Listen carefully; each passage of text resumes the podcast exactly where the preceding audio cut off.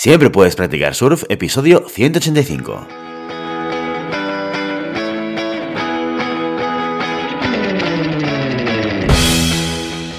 Bienvenido y bienvenida a Siempre puedes practicar surf, el podcast diario sobre recursos humanos. Este podcast está pensado para profesionales de recursos humanos, gerentes o jefes de equipo y podrás encontrar técnicas, consejos, ideas, conceptos y noticias sobre la gestión de personas. Eso sí, con un enfoque práctico y aplicable. Hoy episodio 185 del jueves 10 de marzo del 2022, programa dedicado al monográfico del mes en el que explicamos de forma muy concreta y concisa conceptos relacionados con recursos humanos. Pero antes dejadme que recuerde que podéis encontrar más contenido en nuestro blog e información sobre nuestros servicios en nuestra web, en globalhumancon.com. Desde allí os podéis apuntar a nuestra newsletter para no perderos nuestros webinars, streamings y todo el contenido y actividades que organizamos desde la consultoría Global Human Consultants. ¿De qué va esto de los monográficos? Pues bien, cada jueves, ya lo sabéis, explicamos de forma concreta y concisa conceptos relacionados con recursos humanos. ¿Cómo lo hacemos? Cada mes seleccionamos un tema y a partir de ahí cada jueves lo dedicamos a explicar uno o varios conceptos importantes que tienen que ver con ese tema en cuestión. La semana pasada empezamos un nuevo tema para los monográficos, el neuromanagement. Definimos qué era esta manera de liderar equipos y organizaciones y como vimos, y tal y como el propio nombre indica, trata de utilizar el cerebro como recurso para modificar actitudes. Pues bien, el cerebro funciona con neurotransmisores y hormonas, por lo tanto, si queremos dominar este arte, entre comillas, deberíamos conocer cuáles de estos son importantes para una buena aplicación del neuromanagement. Y eso es precisamente lo que vamos a hacer hoy. Hoy vamos a dar una pequeña clase de neurociencias para dar una respuesta científica a por qué funciona este tipo de liderazgo. Si eres estudiante de psicología, estás en el último año de grado y te toca hacer psicofarmacología, este episodio te va a ayudar mucho. Vamos a ver los cuatro neurotransmisores y hormonas más importantes para el neuromanagement y comprender cómo esta mezcla química es la que nos guía en las actuaciones día tras día. Bueno, sin más preámbulos, empezamos con dos que seguro que ya conoces, la adrenalina y su amiga, la noradrenalina. La adrenalina, también conocida por su otra nomenclatura, epinefrina, es una hormona, un neurotransmisor que se segrega de manera natural a través de las glándulas suprarrenales de la parte superior de los riñones. Bueno, espera, espera. Eh, ¿Hay neurotransmisores fuera del cerebro? Pues lo cierto es que sí. Y de hecho, también hay neuronas fuera del cerebro. El estómago, sin ir más lejos, es un gran recipiente neuronal. Pero bueno, no nos vayamos del tema. Eh, nuestro organismo produce y almacena esta sustancia y la libera en situaciones en las que el cuerpo necesita estar preparado para la acción, eh, para, para ponernos en alerta. Si alguna vez te encuentras en peligro y notas un chute de emoción que te dice, sal de ahí, pues bien, esto es la adrenalina. También aparece cuando estás montando en la montaña rusa o haciendo puenting o cuando le vas a tirar fichas a la persona que te gusta. La adrenalina y la noradrenalina nos prepara para movernos y para actuar. Esto es, aumenta el flujo sanguíneo, la atención, la concentración, agiliza nuestra mente y mejora nuestro enfoque. Es muy útil para salir corriendo y para salvar la vida. Pero ¿en qué otra situación también es muy útil la atención, la concentración, la mente ágil y el enfoque? Pues exacto, en el trabajo. Estimulando estos dos neurotransmisores conseguimos ser mucho más activos, productivos y eficaces.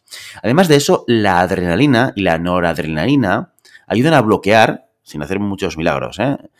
variables que puedan afectar a la concentración como el ruido externo, el dolor muscular, la fatiga, el dolor de cabeza, etc.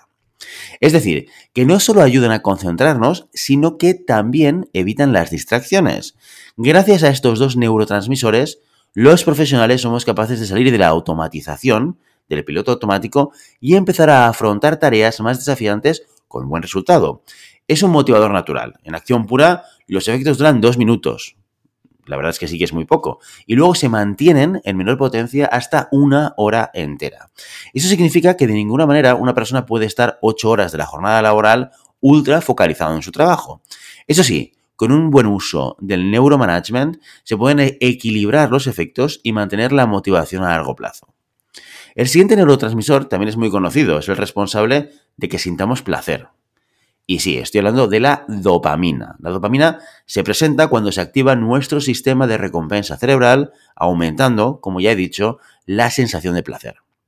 La puedes notar cuando haciendo senderismo llegas a la cima de la montaña, cuando llegas a la meta de una carrera o cuando tras muchas horas por fin has logrado pasarte ese nivel de ese videojuego tan complicado. Y es que cuando conseguimos alcanzar nuestros objetivos y superar retos, especialmente los más complicados, la dopamina nos hace sentir muy bien. Eso también es aplicable al mundo laboral. Cuando la dopamina está activa, somos más positivos y más felices. Y cuando somos felices, trabajamos mejor. La felicidad y el sentimiento de placer es muy adictivo, por eso la mayoría de personas buscamos nuevos retos que nos ayuden a segregar este neurotransmisor, por lo que es otro gran componente para la motivación. ¿Cómo poder activar en el trabajo? Pues no dejando que las personas caigan en la rutina y sobre todo valorando el trabajo. Cuando un líder felicita a un colaborador por un trabajo bien hecho, eso estimula el sistema de recompensa liberando dopamina. De hecho, así es como funcionan la mayoría de redes sociales, si nos fijamos, ¿eh? Instagram, Twitter, Facebook, LinkedIn, YouTube, todas tienen botones para indicar que una publicación te gusta. Esos me gusta activan el sistema de recompensa, generando dopamina y haciendo que algunas personas estén muy enganchadas a dichas plataformas. En el trabajo pasa lo mismo. Si logras que los trabajadores liberen dopamina, seguramente estés fomentando su compromiso y lealtad hacia la organización. En cuanto a su duración en acción, varía entre las 2 y 4 horas. Luego, al igual que antes, va disminuyendo. La dopamina junto a la energía proporcionada por la adrenalina y la noradrenalina son los responsables de crear equipos de alto rendimiento. Ahora bien, hay otra hormona que hay que tener en cuenta y que puede aparecer si no se calibra bien la gestión de las tareas. Puede que quieras poner retos y desafíos para fomentar la aparición de adrenalina y la dopamina, pero si te pasas, quien aparecerá no serán estas dos, sino el temido cortisol. ¿eh? Si la dopamina es la responsable de las sensaciones placenteras, el cortisol lo es del estrés. Funciona de una manera muy parecida a la adrenalina, sirve para preparar el cuerpo a la acción, pero sus consecuencias son algo distintas. Reduce el optimismo, el apetito e incluso el hambre y nos ayuda a crear recuerdos de lo que debemos evitar. Respecto a esto último, nuestro cerebro usa el cortisol y la adrenalina para crear recuerdos a corto plazo conocidos como flash bulbs. Citando la revista Pensando en Psicología, las memorias flash bulb, MFB, hacen parte de la memoria autobiográfica y son los recuerdos de los detalles específicos del contexto de recepción de una noticia o un evento inesperado. Dadas las características, la fuente para los estudios de este tipo son eventos de gran impacto mediático, generalmente negativos. El cortisol, como todo lo que produce nuestro cuerpo, tiene su utilidad. No obstante, muchos estudios, como el que os voy a dejar en la descripción de esta entrada en la web de GHC, han demostrado que la exposición crónica de esta hormona es muy perjudicial para la salud física y mental, aumentando enfermedades tanto de carácter psicológico como físico. Altos niveles de tensión psicológica, como retos diarios que no se pueden superar o grandes cargas de trabajo. No solo reducen la calidad de vida, sino que la acortan, literalmente. Riesgos de padecer infartos, insuficiencia respiratoria, ictus, ansiedad o burnout son solo algunas de las consecuencias de estar todo el tiempo generando cortisol. Y lo peor es que esta hormona es la que más tiempo dura en el cuerpo, entre 24 horas a varios días seguidos, según el estrés producido. Debido a esto, si no queremos desequilibrar la balanza, necesitamos sí o sí generar más dopamina que cortisol. Es decir, debemos estar motivándolos a base de reconocimiento continuamente. Según la Escuela Internacional de Neurociencia Empresarial, la proporción ideal para que el balance no decaiga es de 5 a 1, es decir, que el día a día de un empleado debería ser 5 estímulos positivos y como mucho uno negativo. Como estímulo positivo se entiende elogiar el trabajo bien hecho, dar buenas noticias, hacer alguna actividad de team building o simplemente una charla agradable con un compañero al que apreciemos. Bien, pasemos a la otra parte práctica. ¿Cómo encaja esto en el liderazgo? ¿Cómo se aplica este conocimiento en el neuromanagement? Primero de todo, desmitificando algunas creencias. Es un pensamiento muy común creer que la motivación externa, como puede ser el dinero, es lo más importante para que un empleado se desarrolle efectivamente. Pero no es cierto, al menos no del todo. Como hemos observado, la motivación proviene de dentro, lo que se conoce como motivación intrínseca. Esta se activa gracias a la adrenalina y la dopamina, al superar desafíos y ser reconocido por ello.